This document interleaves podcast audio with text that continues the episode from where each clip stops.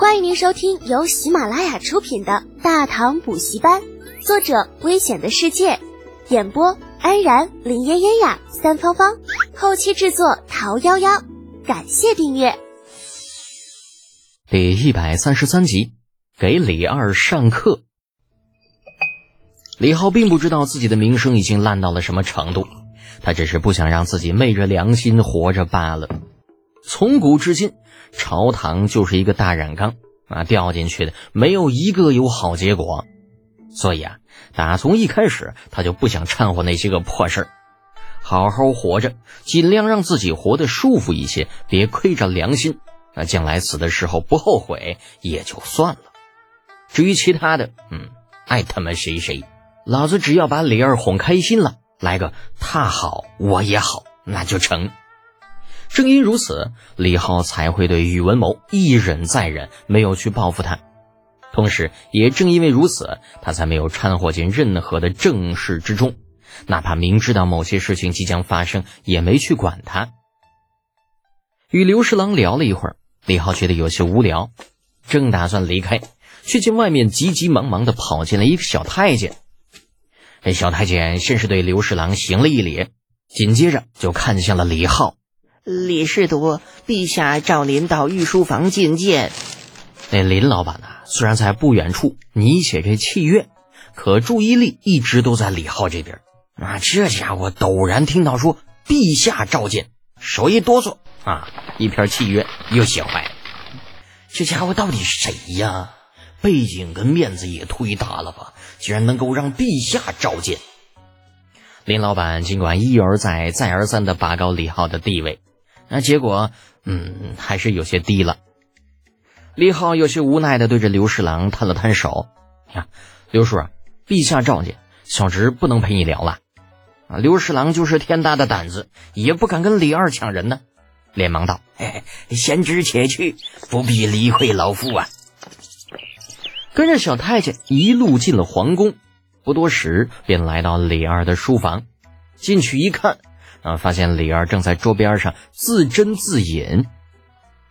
见李浩进来，李二不等他见礼，呃，随手往自己对面指了指：“坐，谢皇帝叔叔。”李浩道了声谢，老老实实的行了一礼，这才坐下。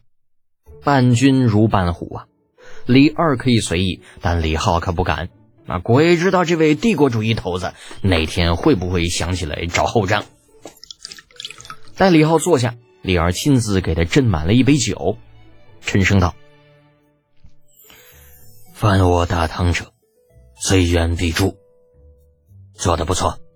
李浩连忙谦虚：“皇帝叔叔过奖了，小侄不过就是做了应该做的。”嗯，不骄不躁，很好啊。李二再次感慨了一句，对着李浩示意了一下，抓起酒杯一饮而尽。李浩苦着脸赔了一杯。呃，接近二两的高度烈酒流进了喉咙，那嗓子火辣辣的。一杯酒下肚，不等李二动手，李浩主动拿起酒壶给他把酒满上。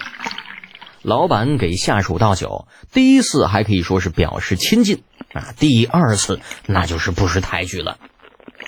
李二夹起一块肉脯放进口中，慢慢的嚼着，淡淡的问了一句：“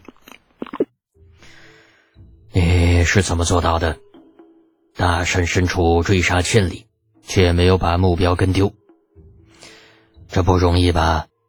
李浩运快如飞，李二吃下一块肉脯的功夫，桌上那只蒸熊掌已经下去了一半了。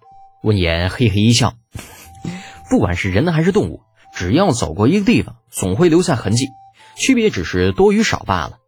那些倭人呐，当时被我们追得慌不择路，又没有多少丛林作战的经验。留下的痕迹多的几乎数不清，那追上他们再容易不过了。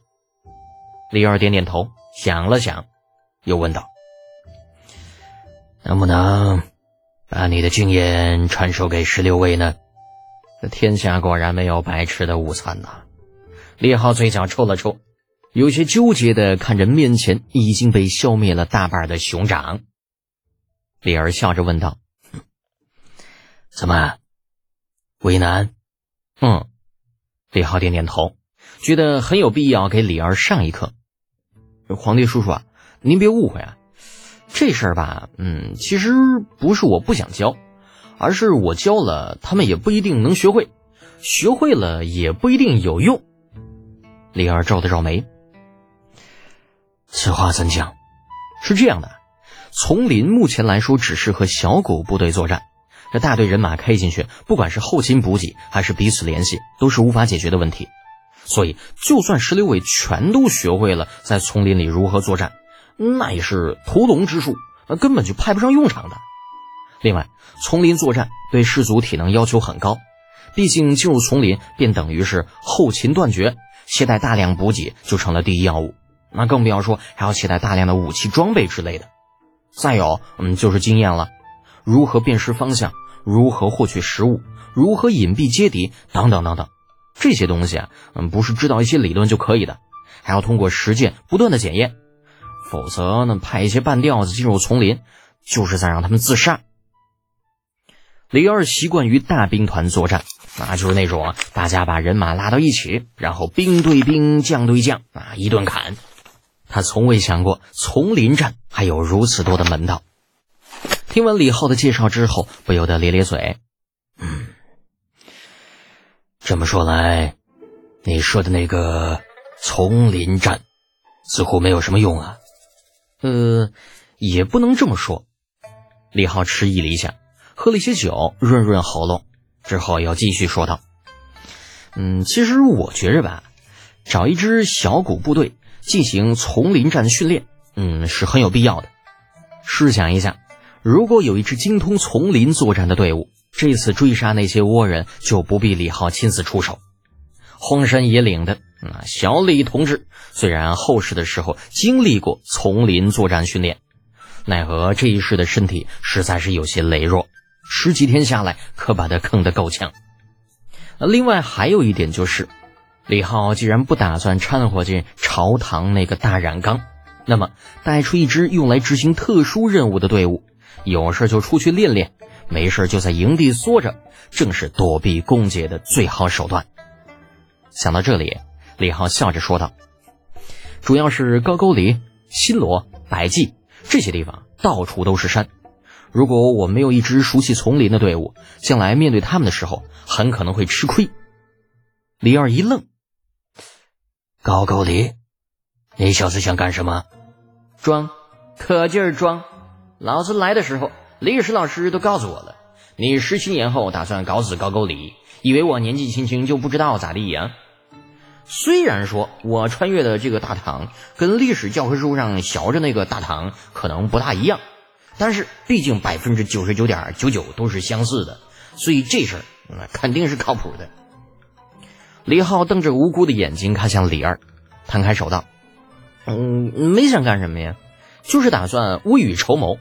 这年头。”人心隔肚皮，万一哪天有些高句丽人想不开，是打算找麻烦，咱也能提前有所准备，不是？李二眯着眼睛点点头，显然李浩的那句“未雨绸缪”说到他心里去了。但回过神来，嗯，朕的菜都哪儿去了？而李浩，嗯嗯嗯，真香，吃的好爽哦。听众朋友。本集已播讲完毕，请订阅专辑，下集精彩继续哦。